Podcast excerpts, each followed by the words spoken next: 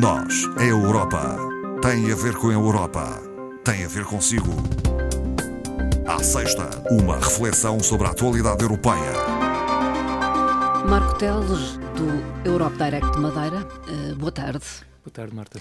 Marco Teles uh, esteve presente numa reunião de coordenação das redes Europe Direct e Centros de Documentação Europeia.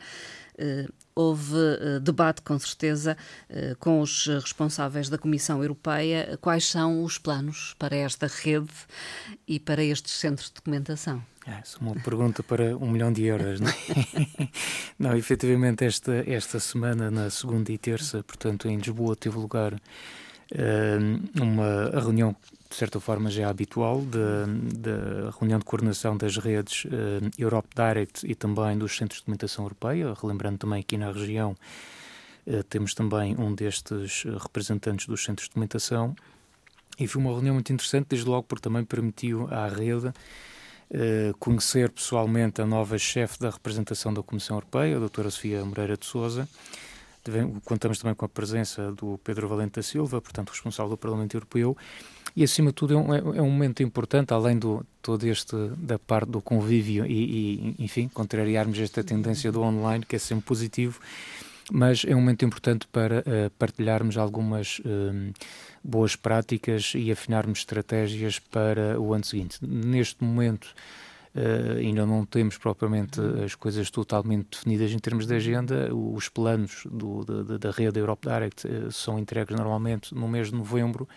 Uh, e, e, portanto, são planos a pensar no ano seguinte, uhum. sempre com, com toda aquela carga de, da possibilidade de podermos fazer as devidas adaptações de acordo com, também com as, enfim, com a agenda política e aquilo que vai aparecendo na atualidade europeia. Mas tem muito a ver também com a implementação de fundos, com a divulgação Sim, por de exemplo, alguns questão, programas. Eh, isso, isso obviamente que na, na base de, de, do trabalho de qualquer centro de, de informação Europe Direct, eh, a parte da divulgação dos programas, das oportunidades, dos fundos está sempre presente.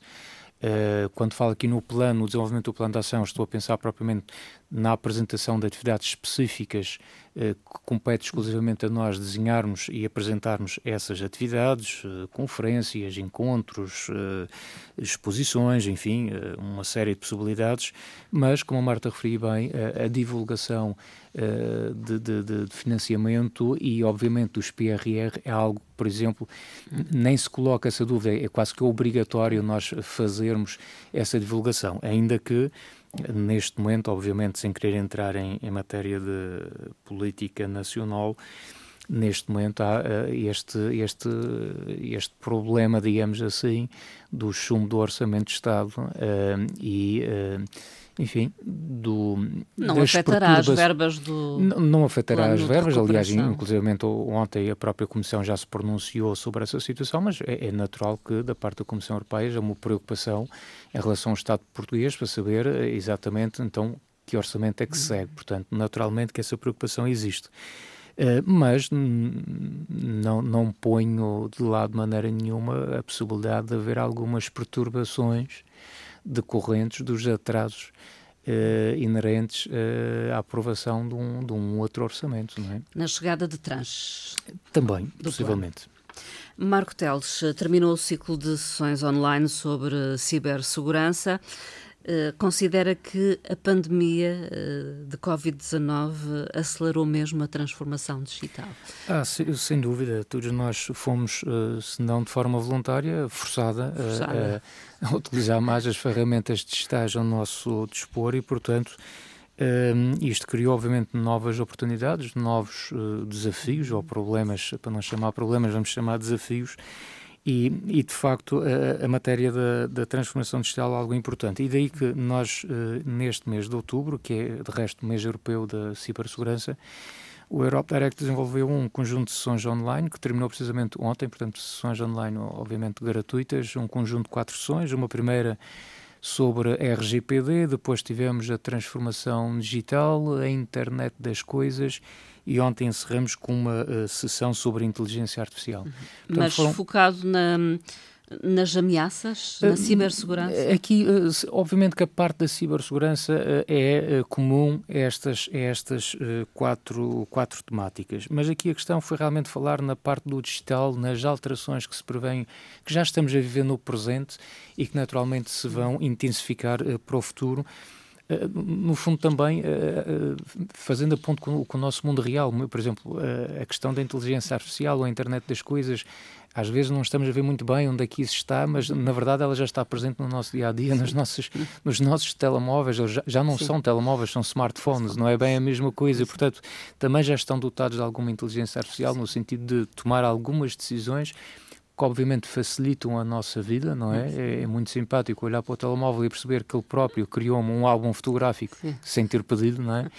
Mas, eh, obviamente, que isto cria também problemas depois em termos de uh, proteção de dados, em termos também uh, de, de, alguns limites até éticos e, e, portanto, naturalmente que isto também é uma, uma preocupação da União Europeia. Um, reforçar a, a cibersegurança sim, é uma reforçar da União Europeia. Tendo também por base aqui os números não enganam, estima-se que até, segundo a União Europeia, até 2030 nós uh, possamos vir a ter 125 mil milhões de dispositivos ligados à internet, quando atualmente nós temos cerca de 20 e poucos uh, mil milhões de dispositivos, e portanto isto mostra muito bem uh, o, da forma como este mundo digital está a crescer. E por outro lado, Uh, focando especificamente na questão do cibercrime, uh, uh, isto representa já, ou representou, por exemplo, dados de 2020, um prejuízo de ordem de 5,5 bilhões de euros. E, portanto, a própria Comissão, tem Europeia, a Comissão Europeia tem naturalmente noção da importância de apostar nesta questão da segurança e a verdade é que, embora haja essa consciência, se nós compararmos, por exemplo, com os Estados Unidos, efetivamente o nosso investimento em cibersegurança eh, Fica é inferior hum. em cerca de 40%, o, o que é muito significativo. E, e, portanto, numa altura que nós queremos cada vez mais digital, temos que também apostar na parte da uhum. segurança, uh, sendo que, obviamente, cada ator tem as suas responsabilidades, cabendo a nós, utilizadores também, tomarmos algumas medidas e, desde logo, a consciencialização uh, sobre estes problemas é já meio caminho andado para evitar problemas de maior, não é?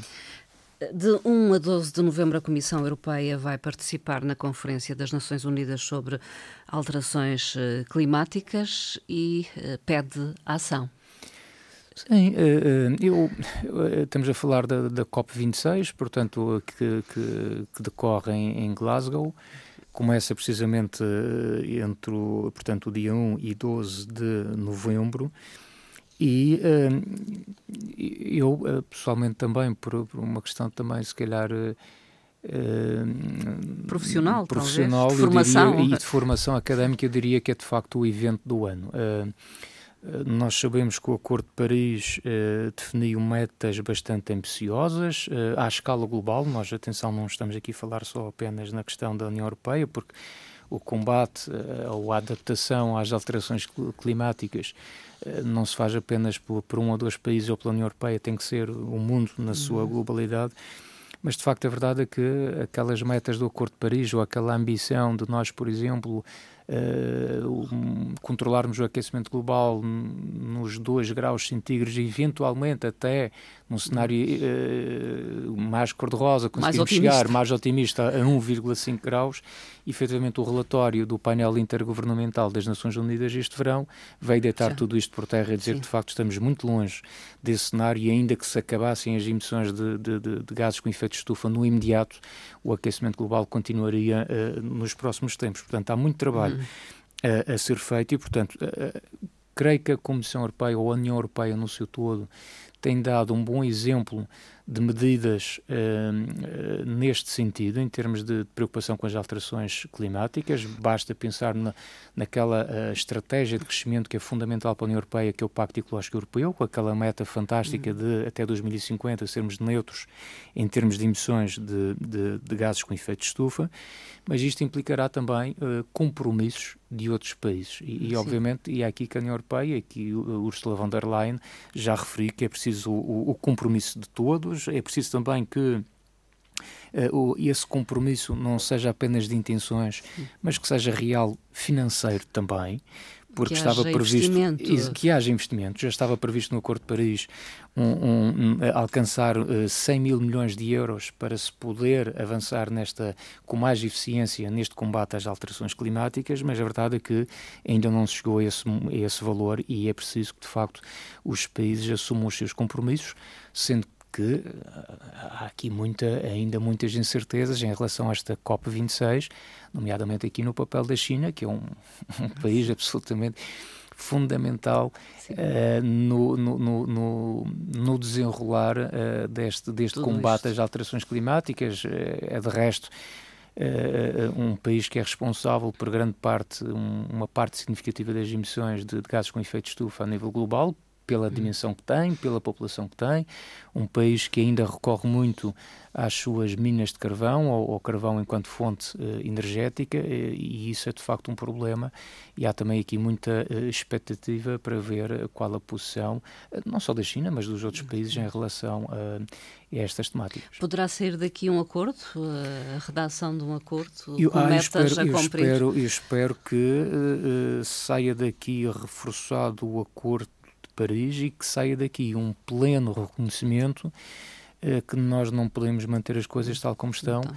temos que ir ainda mais longe. Eh, acho que também acho que em matéria de ambiente também não se pode estar sempre a criticar uh, e a dizer mal de tudo e mais alguma coisa. Portanto, muita coisa de positivo tem sido feita, mas efetivamente para alcançarmos a, as metas que nos propomos alcançar e para fazer face à crise climática que efetivamente já estamos a viver, uh, nós temos que ser um bocadinho mais audazes e mais ambiciosos nas medidas que tomamos. A Europa uh, registrou poucos progressos desde o ano passado no que diz respeito ao índice de igualdade de género. Ficamos a conhecer uh, resultados de um estudo. É, mais, mais um relatório, né? portanto, mais um relatório, mas que uh, infelizmente não traz assim propriamente muito boas notícias. Como se sabe, a questão da igualdade de género é, é uma bandeira assumida por parte uh, da União Europeia. Aliás, existe mesmo a estratégia da União Europeia para a igualdade de género 2020 2025 eh, é uma prioridade da, da Comissão promover a igualdade entre homens e mulheres em termos de independência económica, eh, eliminar as disparidades salariais que nós sabemos que efetivamente continuam a existir entre homens e mulheres, promover equilíbrio no género no que toca ao processo de tomada de decisões. Portanto, ainda há muita coisa a fazer nesta matéria, mas de facto este relatório vem dizer que a União Europeia alcança um total de 68 pontos uh, em 100 possíveis, portanto, isto é um, índice que está calculado para um total de 100 pontos. A União Europeia obteve 68, portanto, a União Europeia no seu conjunto, nos 27 Estados-membros, o que representa, infelizmente, uh, uh, cerca de 0,6% de melhoria face hum. aos valores do ano passado. Portanto, não foi um aumento muito significativo. Uh, e um outro problema que se nota e que, que de resto é comum também em outras matérias é que de facto continua a existir uma disparidade muito grande entre Estados-membros. Estados Portanto, só para termos a ideia, a Suécia obtém aqui quase 84 pontos, a Grécia, por oposição, pouco mais de 50, e já agora uma pequena curiosidade: Portugal, 62 pontos. Portanto, estamos uh, um pouco abaixo da média europeia, europeia.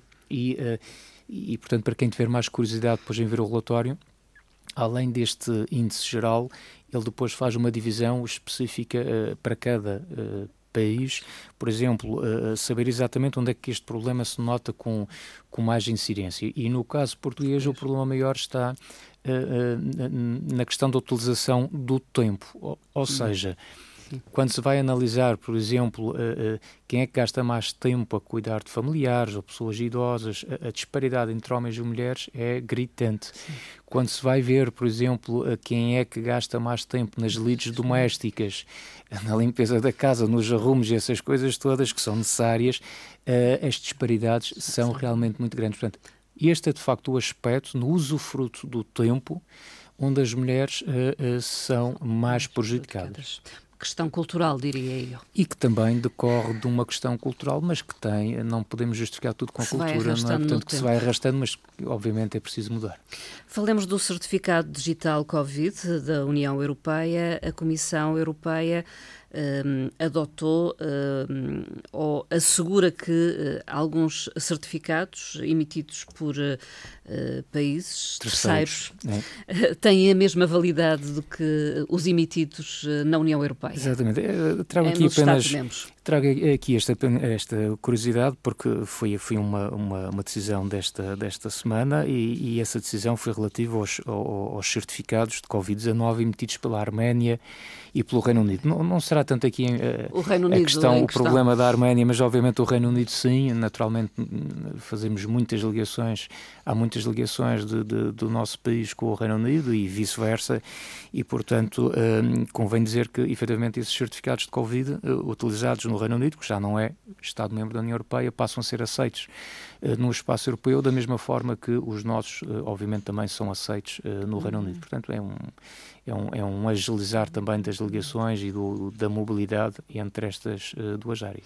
Falemos da Conferência sobre o Futuro da Europa. Continuam a acontecer uh, debates, uh, momentos de reflexão sobre questões europeias.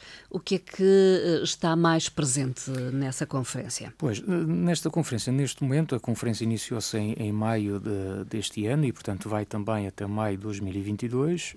Já falamos sobre essa situação Portanto, a conferência, não sendo um evento físico, é um espaço de debate onde se convida os europeus a se pronunciarem sobre a Europa que querem para o futuro, nas mais diversas matérias. E uh, neste momento o que saiu foi um, um, um relatório que mostra, eh, que analisa, no fundo, a, a plataforma digital multilingue da, desta conferência, portanto, a chamada Plataforma dos Cidadãos, onde a Marta Cília, eu, qualquer ouvinte da Antena 1, pode eh, aceder em língua portuguesa, porque a plataforma está nas 24 línguas oficiais, onde nós podemos saber o que, é que está a acontecer em termos de realização de eventos, mas também podemos, entrando dentro dos eventos já realizados ou naqueles que se vão realizar, podermos até opinar sobre um conjunto de matérias que estão lá disponíveis uh, uh, nesta plataforma. E, neste momento, analisando o, o funcionamento da plataforma até à data, eh, chega-se à conclusão que a democracia europeia, as alterações climáticas e o ambiente são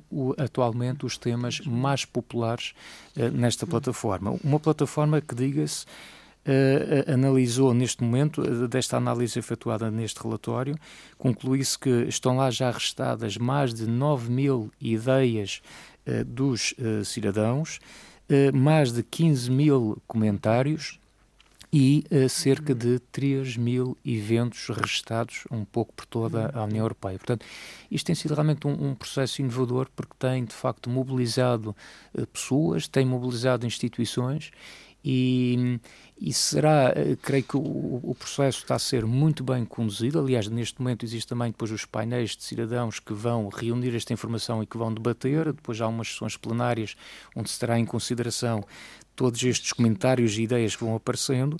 Agora, será obviamente fundamental que daqui a um, uh, neste caso meio ano, um pouco mais do que isso, no final deste processo, se efetivamente chega aqui a conclusões e que essas conclusões, que todo este esforço de mobilização e de participação voluntária dos cidadãos tenha realmente um efeito prático Sim. e eu estou obviamente convicto que isso irá uh, acontecer. Que tenha reflexos na política que tenha da União reflexos, Europeia. Obviamente, e aliás o desafio da Comissão foi exatamente esse. esse, foi não apresentar uh, os programas as políticas de uma lógica de, de cima para baixo, mas efetivamente convidar os cidadãos a se pronunciar. Podemos anunciar um evento no âmbito desta Conferência sobre o Futuro da Europa já para a próxima semana. Sim, eh, este penso que seria importante eh, divulgar. Ocorre já no dia 3 de novembro. Chama-se União Europeia da Saúde Prevenir, Cuidar e Colaborar. Portanto, em termos físicos, ele terá lugar na aula magna da Faculdade de Medicina de Lisboa. Eh, é um evento que conta com a participação da Comissária Europeia da Saúde, conta também com a presença da nossa Ministra da Saúde. Eh, a moderação é feita por uma colega sua, jornalista. Do é, Exatamente. As inscrições, obviamente, são limitadas na lógica de que os lugares disponíveis para assistir são, são obviamente, também limitados, mas, de qualquer forma, este debate irá ser transmitido online nas redes sociais da representação da Comissão Europeia, através do Twitter, do Facebook e também na própria rede Facebook do Serviço Nacional de Saúde. Portanto, quem estiver interessado sobre esta matéria da saúde e nesta lógica que este evento não é uma, uma conferência normal, mas integra-se no âmbito das conferências sobre o futuro da Europa, aqui o convite é que as pessoas realmente mais do que assistir, possam de facto participar e dar a sua opinião.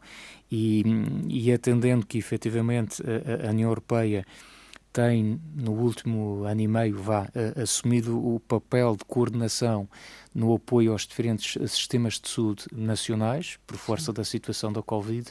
Eu creio que haverá com certeza muitas dúvidas, muitas questões em relação ao futuro, à União Europeia Sim. da Saúde, que se fala, por exemplo, para o futuro, o que é que isto significa exatamente, o que é que se quer, eh, eh, qual será, por exemplo, a estratégia do Plano Europeu de Luta contra o Cancro, por exemplo, eh, de que forma que os PRRs podem vir a ajudar ou não o nosso Serviço Nacional de Saúde. Portanto, há aqui com certeza um conjunto de questões que eu estou certo vão ser colocadas no próximo dia 3 e para quais também estou à espera, estou curioso em relação às respostas. Não é?